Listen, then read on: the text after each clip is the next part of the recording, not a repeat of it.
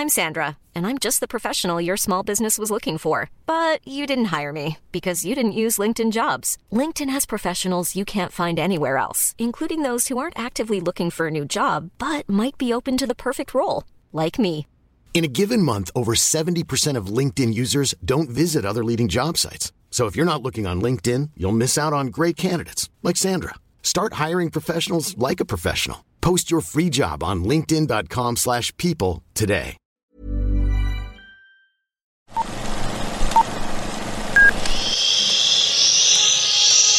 Apaga el celular y guarda silencio durante la función. Hay mucho que ver. 3, 2, 1.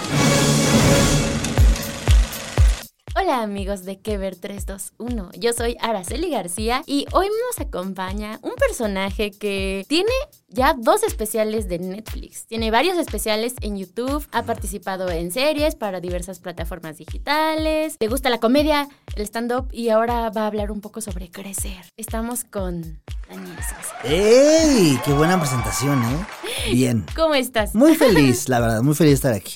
Oye, pues me da emoción porque ahorita antes de empezar a grabar le estaba recordando que hace muchos años nos encontramos en el Teatro Silvia Pasquel. Ya sé, hace, ¿qué será? ¿Será? Eso debió haber sido 2016. ¿es? Ajá, 15 por ahí. 15 tal por ahí, sí es cierto. Ya tiene no rato. manches. Y ahora estás promocionando tu presentación en el Auditorio Nacional. Y ahora estoy promocionando, sí, así es. Después de 20 10 años de comediante, hoy ya tengo la oportunidad de hacer mi primer, mi primer auditorio nacional, lo cual me tiene muy feliz, muy contento. Este, y nada, la gente que está escuchando esto, si gusta ir a degustar un show de comedia de autor llamado Stand Up Comedy, vamos al Auditorio Nacional. Que vas a estar ahí el 5 de septiembre. Así es. ¿Tienes nervio o cómo es? ¿Cómo Estoy muy emocionado. primero? O sea, realmente es algo bien cool porque justo como platicamos hace ratito, es como que en ningún momento piensas que vas a llegar ahí, ¿sabes? O sea, como que se, se va, vaya, conforme va pasando tu carrera, te vas dando cuenta que pues hay nuevas responsabilidades, hay nuevos, hay nuevas oportunidades. Entonces, cuando yo me presenté en el, en el Silvia Pasquel, no era un venue que decía, yo me quiero presentar ahí. Era un venue que me tocaba ahí, que nos, nos fue chido y sold out y padrísimo.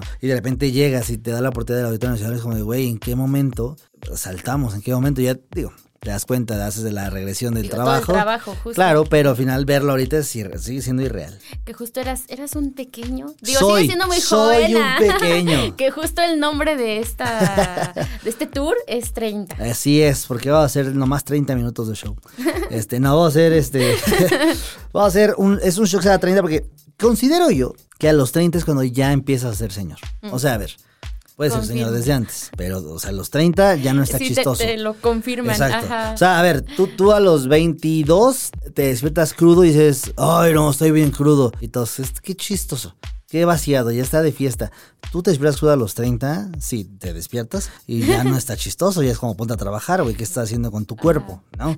Tú apenas vas a cumplir los 30, ¿verdad? Apenas, o sea, cuando el 19 de noviembre. Déjame te cuento que las cosas cambian, ¿eh? Sí, Sí, a mí pues ya, sí. ya me pasa que de repente, este, si me senté mal, cuando me levanto Sí, ya te duele la espalda. Que ya te lesionas no dormido. ¿no? Ya es que me lastimé porque me estiré mucho en la noche. Y- No descansé. Sí, es que dormí pero no descansé. Es como, ¿cómo? O sea, ¿en qué momento pasaste de ser el chavito fiestero al chavo que si cena mucho, duerme sentado, ¿sabes? Entonces, alguna, Sofía, me, me- una amiga me dice, no, es que a los 30 ahora sí ya te van a doler, te van a doler las rodillas. Es como, de, a ver, a mí me duelen las rodillas desde que voy en la secundaria, ¿no? O sea...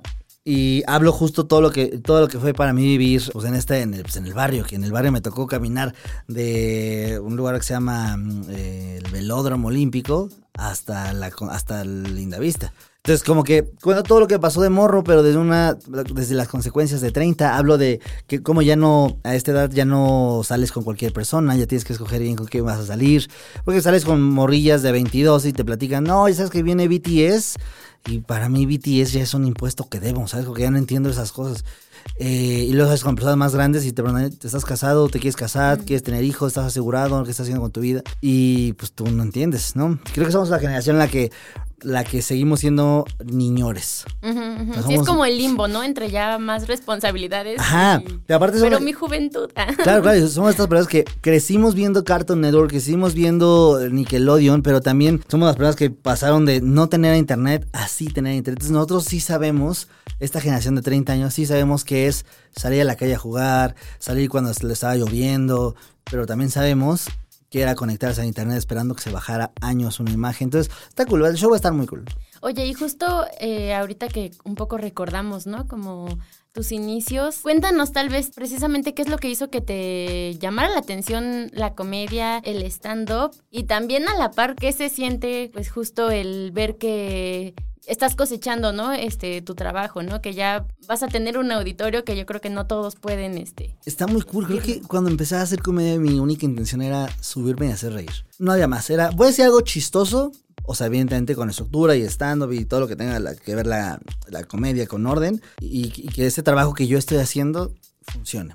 Justo acabamos de hacer un documental eh, para Prime. Sofía Niño hizo uno con Saskia, su prima, que se llama Libre de Rey, si pueden véanlo. Y es sobre personas que están, que están privadas de su libertad, están en la cárcel. Nos tocó ir a dar cursos de comedia mm, a la cárcel y ver cómo las personas que no han, no han mm, tomado las mejores decisiones en su vida logran construir algo desde cero con su cerebro, con sus manos, como un show de stand con una rutina de cinco minutos. Es un sentimiento bien padre de, o sea, ellos nos decían, al final de cuentas me di cuenta que sí puedo hacer cosas y que sí valgo y que sí pienso y que sí tengo un cerebro. cuando empiezas y estás en este limbo, yo empecé a los 18 años, que estás en este momento en el que no sabes para qué eres bueno, decides estudiar algo, pero no sabes si eso va a ser lo que te va a sostener. Cuando empecé a hacer comedia, realmente me dio este sentí de, güey, es que este lo, lo, lo disfruto mucho y es algo que me sale y es algo que podría hacer sin que me pagaran. Conforme van pasando los años, te das cuenta que pues, es más responsabilidad, porque al principio es qué risa que te conozcan y qué risa la fama. Pero para mí es muy importante tener muchos seguidores o mucha audiencia porque eres un constante, un constante aparador. Ojo, no creo que la comedia venga a educar, pero creo que sí tenemos cierta influencia en, ciertas, en ciertos sectores. Entonces creo que de repente empezó a ser como, güey, esto no nada más es hacerme el chistoso, güey. Entonces, ¿cómo vas a mantener esto? El pedo no, es llegar, es sostenerte. Entonces te das cuenta que tienes que prepararte mucho. Empiezo a trabajar con Adal Ramones, con René Franco, con, con Eugenio Derbez. Me hago, empiezo a tener como relaciones con personas pues, que llevan muchos años en este medio, como Jaime Camilo, como Mar Chaparro, y de repente te dan consejos y te dicen cosas que dices, Ah, ok, entonces lo, interesante de esto es ser congruente con tus palabras, ser congruente con tus acciones, pero sobre todo ser profesional y que le des al público lo que quiere. Entonces hoy que vengo a hacer el Auditorio Nacional, volteo un poco al inicio, es como de, güey, claro, estaba en un proceso de vida totalmente distinto y poder estar aquí de la manera en la que estoy, sano, enfocado a mi carrera, con, con la conciencia tranquilísima, me da mucho paz. Porque soy, güey, creo que no hay nada más importante en el mundo que la paz. Mm. Oye, y justo, ¿cómo se transforma tal vez tu comedia o cómo lidias con esta parte de pronto de lo políticamente incorrecto, ¿no? Porque, o sea, creo que es algo que inevitablemente pasa porque como sociedad nos transformamos, entonces de pronto si hoy ves atrás este ciertas películas, este programas, sketches, tal vez hay cosas que ya no que dices, "Ay, esto nos daba risa." Entonces, tú cómo cómo tal vez manejas eso y qué tanto sientes que a lo mejor se ha transformado tu, pues, comedia? La comedia siempre va a ser disruptiva. O sea, digo, al final de cuentas la parte de la intención de hacer comedia es eso, es hacer un, quiebre en el discurso este, de la sociedad. Yo considero que si no sabes del tema no puedes hablar de él. Yo considero, pero también yo qué voy a saber. hay mucha gente que opina de cosas que no entienden o, gente que opina de la vida de los demás y no tiene nada de, fundamento creo que es lo mismo. O sea, al final de cuentas, creo que si tú vas a hablar de un tema, por ejemplo, si yo me pongo ahorita a hablar de feminismo, es como, ¿qué haces, güey? Mm. Nunca vas a entender porque no lo vives. Y por más que lo estudies, no vas a ver. Y nunca vas a hablar de la comunidad LGBT porque no entiendes. Si yo no entiendo ese tema, para mí será una falta mía, con, solo conmigo, ¿eh? Ni siquiera está hablando de la sociedad. Será una falta con mi propia ética de trabajo. De, ¿Qué haces hablando cosas que no sabes, güey? Si voy a hablar de política, primero tendría que estudiar un chorro de política para poder dar algo que tenga sentido. Porque a diferencia de cualquier otra persona que no se dedica a esto, yo tengo foco y yo tengo gente que me sigue. Y por mucho o poco el impacto que tenga, es importante ser consciente de lo que haces. Entonces creo que durante toda mi comedia lo que he tratado de hacer es hablar de cosas que a mí me hacen sentido con base a lo que yo sé y con, base a lo que yo he vivido. Y que evidentemente cuando, conforme vas avanzando te das cuenta que eh, no solo la comedia, sino la sociedad cambia al final de cuentas.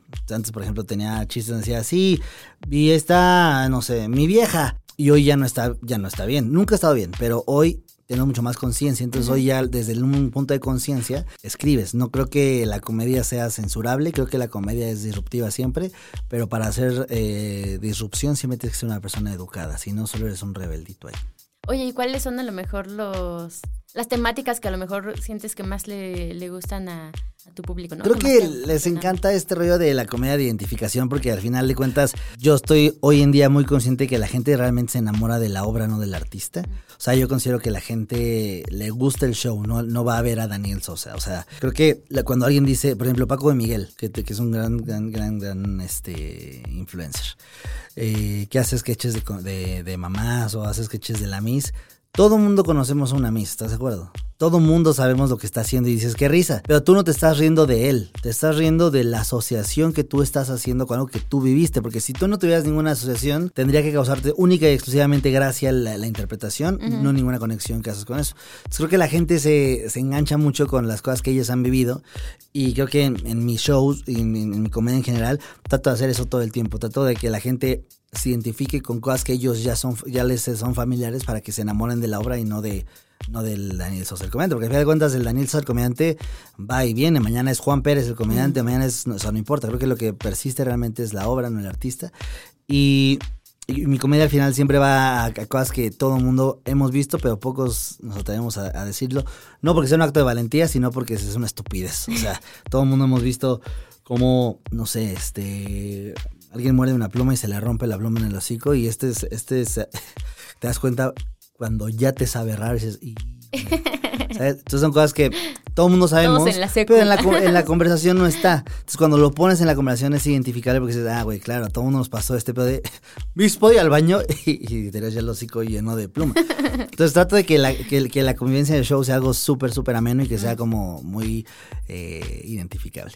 Oye, y a ver, ahorita que, que mencionabas a, a Paco de Miguel, ¿tú qué opinas de los comediantes hombres que se que hacen como parodias justo de mujeres? Que de pronto he visto que en redes también, o sea, tanto hay muchos que, que les gusta, como también está la crítica de, ah, ¿por qué los hombres este se, se burlan, ¿no? O, por qué representan a mujeres. Pues bueno, entonces tenemos que hacer entonces un cast para un hombre verde que se enoje y sea fuerte de verdad, ¿estás de acuerdo? O un, hombre... na- nadie puede interpretar al hombre araña si no realmente le salen telarañas. Creo que parte de la actuación y de la interpretación es poder tener esta capacidad de hacer eh, distintos roles de personalidad. Tú, por ejemplo, puedes ver a... ¿Cómo se llama este güey? Eddie Red, no sé qué. El que sale Eh, en... Red, Redmayne, algo Red así. Mayer, algo así, el de Animales Fantásticos. Bueno, él interpretó a la chica danesa, Ajá. ¿no? Eh, ese rol lo pudo haber hecho una persona, una mujer, ¿estás de acuerdo? Pero parte de la, de la versatilidad de ser actor es no solo a interpretarte a ti, porque entonces justo pierde sentido el rol de, actua- de, actu- de, de actor, de la actuación. Creo que Paco de Miguel o cualquier persona que interprete a otra persona es dentro de un, evidentemente hablando de un ámbito de comedia. Creo que al final de cuentas es parte de...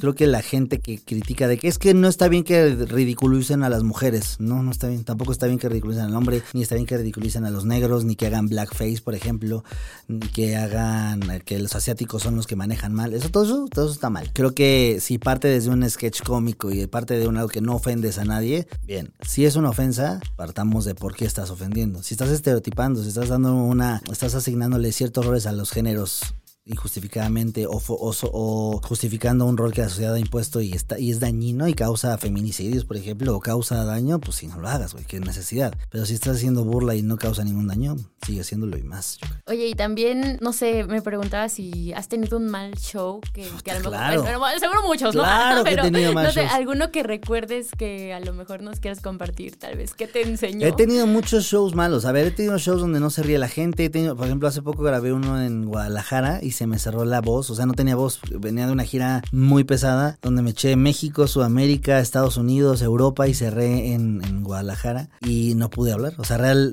literal, estuvieron a dos de inyectarme cortisona para abrirme la garganta porque no podía. Entonces, como que a base de de pendejadas empecé como a abrir la garganta y el show salió rarísimo. O sea, fue un show donde hablaba así de repente bien, entonces era raro. Y yo la pasé muy mal, muy mal. O sea, ahí yo como que forzaba mi cuerpo para poder... Porque yo pensaba, la gente pagó dinero para verme. O sea, no, no sé si esta persona que pagó ahorró dos años para verme o le sobra el dinero. Yo no sé. Entonces yo tengo que pararme ahí y darlo el máximo de mi desempeño porque ese güey dio el máximo de desempeño al pagar. Es lo menos que puedo hacer. Y la pasé muy, muy, muy mal. Luego hubo otro donde cuando empezaba en el Freedom de Gotitlán Izcalli, que era ir Ay, yo a- soy por allá. Ah, bueno, por allá donde está el Freedom. Ya vi que es esa placita donde estaba el Freedom. Ahí alguna vez nos aventaron cerveza a los comediantes para que nos calláramos. ajá. También por Tlanepantla, en un lugar que se llamaba La Facultad. Horrible. Y, fuimos a dar un show y había dos mesas. Una era de mi tío y otra era unos güeyes que están ahí.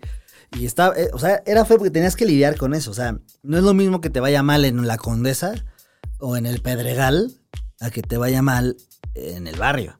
Porque la gente en la Condesa en el Pedregal tiene cierta educación cultural y tiene cierta educación para ver, porque, a ver, estás hablando que al lado de donde estaba el bar de la Condesa había ocho restaurantes donde había trova, donde había teatro, improlucha, entonces es diferente cuando vas a un lugar donde no hay tanta, tanta educación cultural y la gente si no... ¿Qué nos estás diciendo a los cuautitlenses? a a los de, y a los de Tlanepantla, y a los de ¿Qué Satélite, y a los de Azcapo, que de ahí soy, y a los de por de, de ¿cómo se llama? Lindavista, que también por allá viví. A ver, ¿qué hay más? Creo que en todos lados, ¿no? Te puede tocar. ¿Qué hay más este, cerca? ¿Teatros o papelerías? Papelerías. Ah, bueno, hay lugares donde hay núcleos culturales. Te digo porque no es lo mismo dar un show en Miami que en Nueva York. Porque dirás, pero en Miami hay muchos latinos. Sí, pero en Nueva York hay teatros. En Miami no. En Miami está la industria de la música, de la fiesta, de la rumba. En Nueva York no. En, la- en Nueva York está Broadway. En Nueva York hay mucha, mucha cultura. En Miami no hay tanta cultura. Entonces, es diferente. Tú vas a dar un show donde hay gente está acostumbrada a que el lunes, martes y miércoles hay, hay teatro, o sea, hay obras de teatro y saben cómo comportarse ahí. Es diferente a dar un show donde en Miami, donde la gente todo el día está de fiesta. Entonces, el show en Nueva York, hay respeto, vas y te, te- te sientas y están callados escuchando tu show. En Miami vas y das tu show y está, venga, pero qué bueno eso, pap. Y es como de, ¿por qué no respetan? ¿Por qué no hay esa cultura? Y es como, claro, güey, ellos no están acostumbrados a tener mucho teatro como lo es en Nueva York. Puede ser tu eh, promesa llevar el stand-up y el teatro al Edomex. No, hay, hay, Ah. hay- está el Teatro de las Torres en el EDMX y Ah, está sí. el gran recinto al lado de Mundo E, que son es- lugares específicos donde hay. Sí, pero sí no hay tantos espacios, Pero, ¿no? Como aquí en el centro está concentrado. Ah, si yo te digo, ¿dónde hay más bares de stand-up? ¿En la Condesa o en Satélite? ¿Condesa? Claro. ¿No, no crees que el hecho de que haya demasiados spots y que el flujo de gente cree una cultura de al respecto del stand-up o del teatro que en, en distintas satélite? O sea, si tú nunca has ido a un show de stand-up y estás acostumbrado a ver, a ver obras de teatro, es distinto. Entonces, a mí lo que pasaba es que en el en Cuautitlán de repente era pues no sabíamos, güey. O sea, y me incluyo porque yo cuando estaba en Azcapo, cuando estaba en, el, en Lindavista o en por 100 metros, era pues no sabes cómo es, te emocionas, gritas, güey. O sea, no, no tenemos educación. Y no está mal. Es- lo que creo que está bien es asumir y, avanzar. Entonces es, era difícil porque ahí la gente en el Cotitlán Izcalli, cuando fuimos, me acuerdo que estábamos como cuatro comediantes. Y a ver, el Freedom es un sport bar, ¿sabes? O sea, la gente va ahí. Dudo mucho que la gente vaya ahí de, ay, ojalá hoy nos toque un desempeño artístico como una danza en telas. No. Nadie va a eso. Va al Sport Bar a chupar y ver la tele. Y si hay música, mejor, porque quieren desmadre. Si quisieran ver teles o, o si quieran hacer una obra de ballet, quisieran verla, pues se van vas al teatro, ¿no? No vas al Freedom a ver a un güey. Pues imagínate que la gente está echando la chela a toda madre, está viendo ahí su partido de los Cowboys y de repente sube un güey flaquito a decir, a ver, cállense todos, dejen de platicar. Y quítame la Ajá, tele, quítame la música y escúchenme lo que yo voy a decir.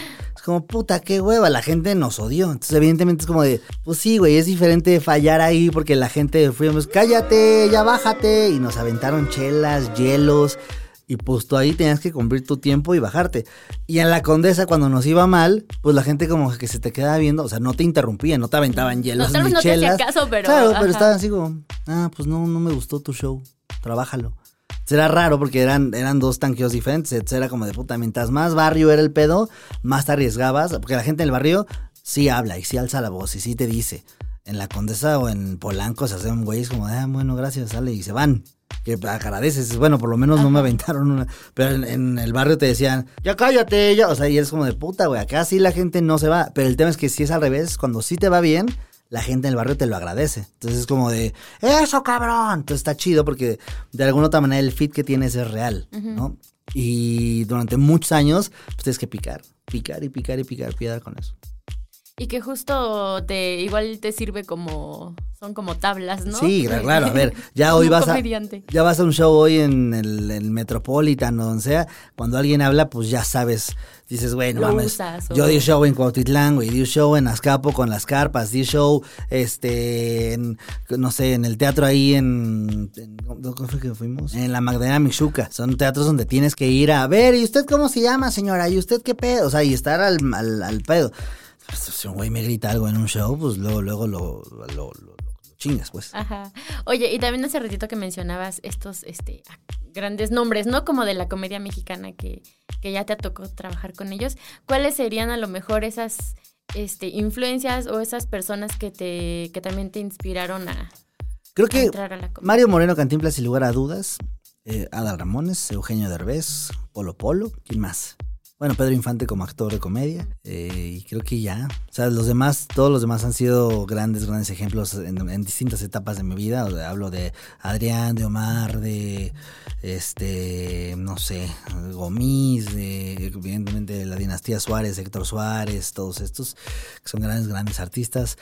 La escuela vieja también, Jorge Ortiz de Pinedo, este, Jorge Falcón, Memo Ríos, que el otro día estaban ahí tirándole a la comedia nueva. que sé que eres que decían. Este, pero no, a ellos los admiro mucho y creo que sí fueron parte de mucha influencia de nosotros. Y de nombres internacionales, no sé. Ah, bueno, internacionales, Kevin Hart, hoy me gusta, Jim Carrey, sin lugar a dudas, este, Eddie Murphy, Steve Carell, creo que Steve Martin también, eh, Robin Williams, creo que esas personas para mí fueron, fueron una muestra de que si es humanamente posible, ¿por qué nosotros no? Mm. Entonces, alrededor de eso hay muchas cosas como la educación, la oportunidad, que sí son ciertas, pero si es posible, está en ti dar lo máximo para llegar lo más lejos posible. Si lo demás no te permite, bueno, pero que no quede en ti. Oye, y a lo mejor hay alguna este, peli sí, que, me haya como emblemática ajá, para tu carrera o para ti. A ver, muchas, muchas de, de, Mario Moreno quisiera ser diputado, se me hace una maravilla. Creo que también Escuela de Vagamundos de Pedro Infante. Creo que Escuela de Vagamundos de Pedro Infante con Miroslava del cine de oro de México, creo que es de las películas que eh, tienen un gran, gran desempeño de un actor cómico. Porque a diferencia de, digo, el, el stand-up como la música, ves que en la música hay un güey que hace, un güey que toca boleros, un güey que toca rock, un güey que toca trova, un güey que toca pop, ¿no? Nunca le dice a alguien, oye, ¿tú eres poperista? no, güey, soy músico, toco pop. Pero soy músico, soy cantante, soy guitarrista. Pero eso, pero eres poperista, no. Es igual en la comedia. En la comedia, cuando nos dicen, entonces tú eres estando pero pues hago stand-up, soy comediante. ¿Por qué? Porque no solo hago stand-up, porque el bolerista no solo hace bolero. Por más que solo se dedique al bolero, pues sabe leer notas, sabe leer partituras, sabe sacar canciones, sabe cómo son los compases, son metrónomos, o sea, es una profesión. De los comediantes se dividen muchas, como muchas ramas. Los cuentachistes, que eran los personas que decían, ¿qué pedo con Pepito, no? Los cuentacuentos, que armaban una historia alrededor del chiste, como Polo Polo. Los que hacen stand-up, los stand-uperos, que solo, solo hacen stand-up. Los comediantes de sketch, los, los actores de comedia, los escritores de comedia. O sea, hay un mundo en la comedia. Y creo que la película de Escuela de Vagabundos es una representación maestra de Pedro Infante como es un actor de comedia porque estás actuando, o sea, bueno, Pedro está actuando y aparte lleva la batuta de comedia con base en el ritmo. O sea, entonces él lo hace, digo, el elenco es una maravilla. Este, y más moderna me gusta mucho en inglés, comedia, que me haga reír mucho. Bueno, cualquiera de Jim Carrey es una maravilla para ver cómo se hace. La corporalidad que tiene, ¿no? Claro, una comedia mímica se me hace una maravilla. Creo que Jim Carrey es uno de los mejores exponentes en, eso, en, la expresión corporal. Es un comediante muy físico, evidentemente. Y con comedia mucho más pensada. Hay una serie que se llama Spinal Tap, una maravilla, es una, es una estupidez. Es, es, el primer mockumentary, que mockumentary es como los de The Office, que son como si fuera un falso documental. Y es de una banda de rock, entonces está, está muy chistoso porque pues, te muestran muchas cosas muy, muy estúpidas. Eh, Monty Python, todo eso me encanta. Y creo que, creo que recientes, todo lo que hace Kevin Hart, lo, aplaudo mucho, sobre todo por cómo viene y desde dónde se hace. Ahorita hablando de eh, las diferentes ramas, ¿no? Que puede tener la comedia, eh, un comediante.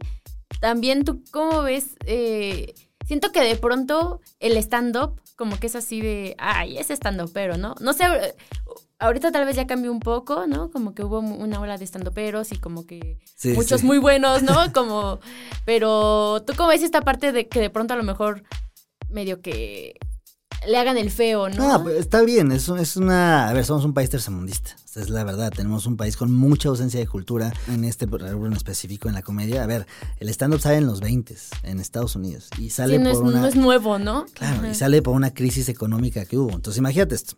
Sale por una crisis económica en Estados Unidos. La gente se va y se para enfrente del Parlamento a quejarse de la sociedad, de lo que está pasando en el gobierno. El gobierno lo censura y los güeyes, en vez de quedarse callados, se van a los bares speakeasy, que estaban prohibida la venta de alcohol. Se vendía este, clandestinamente la venta de alcohol. Y desde esos lugares se paraban a decir, ya entonados con el whisky clandestino, decían, es que no puedo creer que el Parlamento está haciendo esto y lo otro, lo otro. Y la gente los escuchaba y entre tanto discurso empezaron a ser cómicos. Empezaron a hacer chistes de comparación. Es como cuando mi esposa tal, ja. Entonces después de eso evoluciona no solo ser una, una crítica social, sino también, digo, sobre el gobierno, sino una crítica social, sobre, el, aparte las calles, y no les pasa que en el tráfico van, y no les pasa que ya está bien caro. Entonces de repente empieza a ser comedia de autor, porque así se llama, y se llama stand-up, porque se paraban sus lugares a hablar, hasta que se nos speakeasies empezaron a dar unos lugares, una tarimita, para que los vieran, y alumbraban con un foco, para que eso se vieran.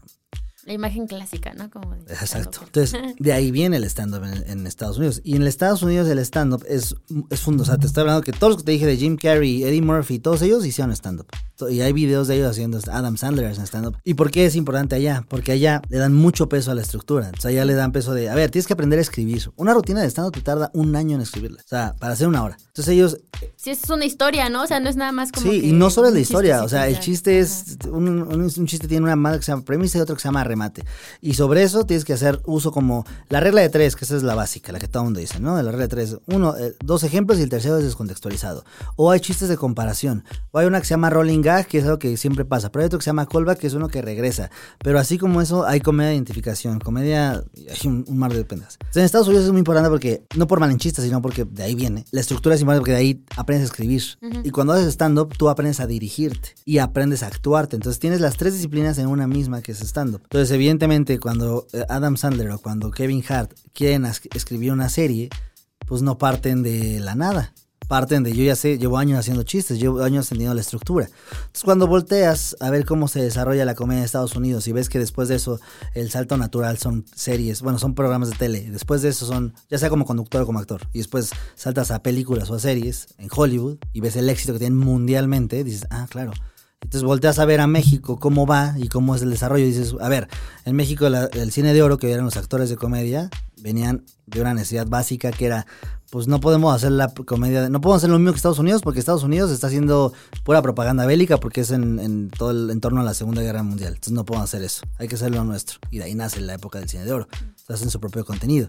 Después te das cuenta que pasan los 50, los 60 y llegan los 70 con la comedia de ficheras, que es hablarle al barrio y sale el, el- el caballo rojas, salen todo esto que salen de, las, de las historias que sacaban en los periódicos. Entonces cuando las ves como están tomando nada más literalmente una copia del libro vaquero, haz de cuenta, adaptado a la sociedad de hoy, dices, órale, pero ¿por qué funciona? ¿Por qué funciona tanto en México? ¿A quién le hablan?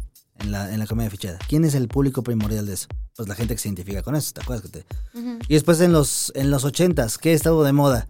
Pues el doctor Cándido Pérez, Mm. papá soltero. ¿Por qué? Porque en Estados Unidos están haciendo sitcoms. ¿Qué sitcoms? Seinfeld, eh, Los Años Maravillosos y Madre y Media. Entonces lo que hacían era hacer exactamente lo mismo. Entonces digamos que no tuvimos nosotros realmente un desarrollo de comedia que nazca de nosotros. Y como más natural, ¿no? Exacto, Como- con una necesidad social. Llegan los, solo es una, una parodia. Llegan los noventas y los noventas puro sketch, puro sketch. Puro, llegan los 2000 y empieza con Adal Ramones pone otro rollo. Y ahí empezamos a ver un poco de la cultura como estaba allá. Entonces, hoy que llevamos haciendo stand-up desde el 2010 hasta ahorita, que la gente pelucea el stand-up, es como, pues claro, claro que vas a pelucear el stand-up cuando la cultura que tenemos ahorita solo ha sido una mala parodia porque no hemos entendido por qué se hacen las cosas, solo las hemos hecho y no, no es, no estamos acostumbrados a las cosas así. Entonces, el stand-up más allá del show que implique de ir a ver una hora a un güey que dice tonterías o no, creo que atrás del stand-up que está una estructura totalmente muchísimo más completa, te da resultados para otras plataformas, para, para actuar, para dirigir, para hacer series, para escribir, que hoy ya está pasando. O sea, a ver, hoy estamos haciendo proyectos con Eugenio Derbez, estamos haciendo proyectos con, con los que te digo, con Camil, con Omar, que son personas que ya están en la industria de Estados Unidos, que están viendo cómo se hacen las cosas de la manera correcta, porque pues así se hacen, y hoy estamos teniendo resultados acá, por eso hay muchísimo más contenido de mejor calidad hoy en día que antes. Estuvo muy bueno ese discurso. Tenía varias preguntas sobre la marcha, pero, pero no quería interrumpirte. Oye, ya casi vamos a ir a, este, cerrando, pero eh, no sé, tus eh, rutinas, ¿tú las escribes Todas. solo? ¿Tienes un equipo? Justo el stand-up de eso se trata. De que tú hagas tus observaciones. Cuando alguien más escribe, o cuando tú agarras, porque por ahí en la, esto es el, el no me acuerdo quién era, Memo Ríos, o no creo que era Jorge Falcón que decía, o, o no me acuerdo quién, que decía, es que los chistes son de todos. Y está escuchando algo que yo ya escuché hace 30 años. Es como, ah, bueno, igual estás viendo una persona que no está haciendo stand-up. Igual se puso el güey, hago stand-up, pero creo que las verdaderas personas y las- los que están realmente haciendo stand-up y los que llevamos muchos años haciendo esto, parte de eso es, no, pues no puedes usar chistes de nadie, no, nadie puede escribir tu material, porque entonces ya no es comedia de autor, ya es comedia, ya es- estás haciendo un sketch, o estás haciendo un monólogo, o estás haciendo otra cosa que no es stand-up, padrísimo, aplaudible y dignísimo, pero no es stand-up. Entonces creo que todos mis shows, desde el que tengo en el YouTube hasta que está en el Netflix, todos son, todos son autoría mía. Se los enseñas a lo mejor a, a, no sé, otras figuras de, del Sí. medio antes de que ya salga. Este, Si es que hay un mito que dicen de, ay, mientras, el mito es, si hago reír a un comediante quiere decir que mi chiste está cañón. Y es como de, no, güey, al revés. Mm. O sea, porque los comediantes llevas tanto tiempo escuchando comedia que ya no te ríes de cualquier pendejada. Y la pendejada que te dicen que te rías ya va a estar justificada con, es que me gustó mucho el giro que le diste a... Y realmente la gente que va a ver el show no le vale madre, quiere divertirse. Entonces creo que eh, cuando escribo mi show siempre se lo enseño a mi, a mi equipo ya que está hecho y, me lo, y lo ven en el, en el show. No me gusta mucho compartirlo antes porque pierde sazón. Y en esta parte de, así como se ha transformado el stand-up, ¿no? Y de tú también transformarte, tal vez, ¿qué, qué más te gustaría, no? Pues digo, ya, ya como dijimos, ya tienes, tienes varios especiales de comedia, también has actuado, has hecho también trabajo de voz. Sí, he hecho doblajes, he actuado, he escrito cosas también. He escrito estamos en una, una audioserie para Spotify que está próxima a salir. Yo soy escritor de ahí. Igual una serie con los Alasraki que está igual próxima a salir. Creo que el, el- el transcurso natural es empezar a ver si quieres dirigir, si quieres actuar, si quieres conducir.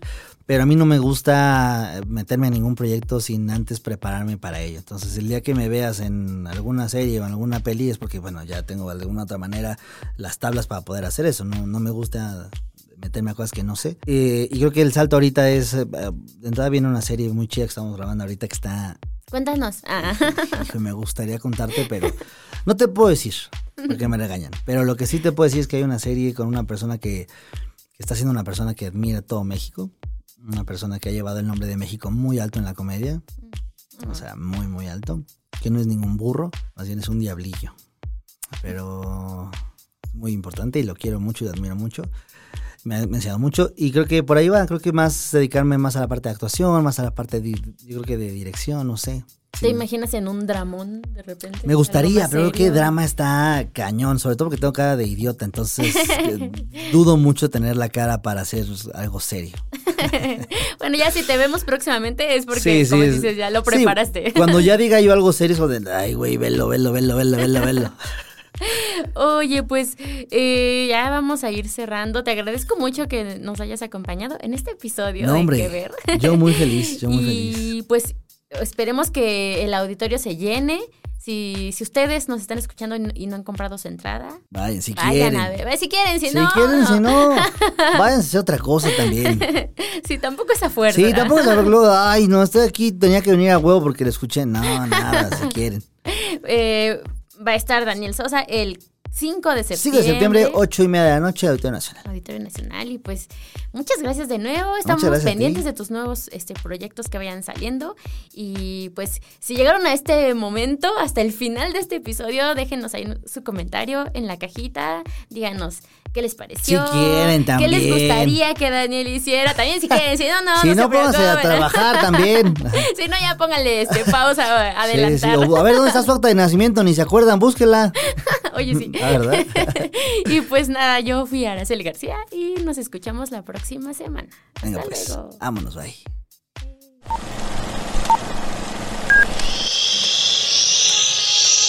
Apaga el celular y guarda silencio durante la función. Hay mucho que ver. 3, 2, 1.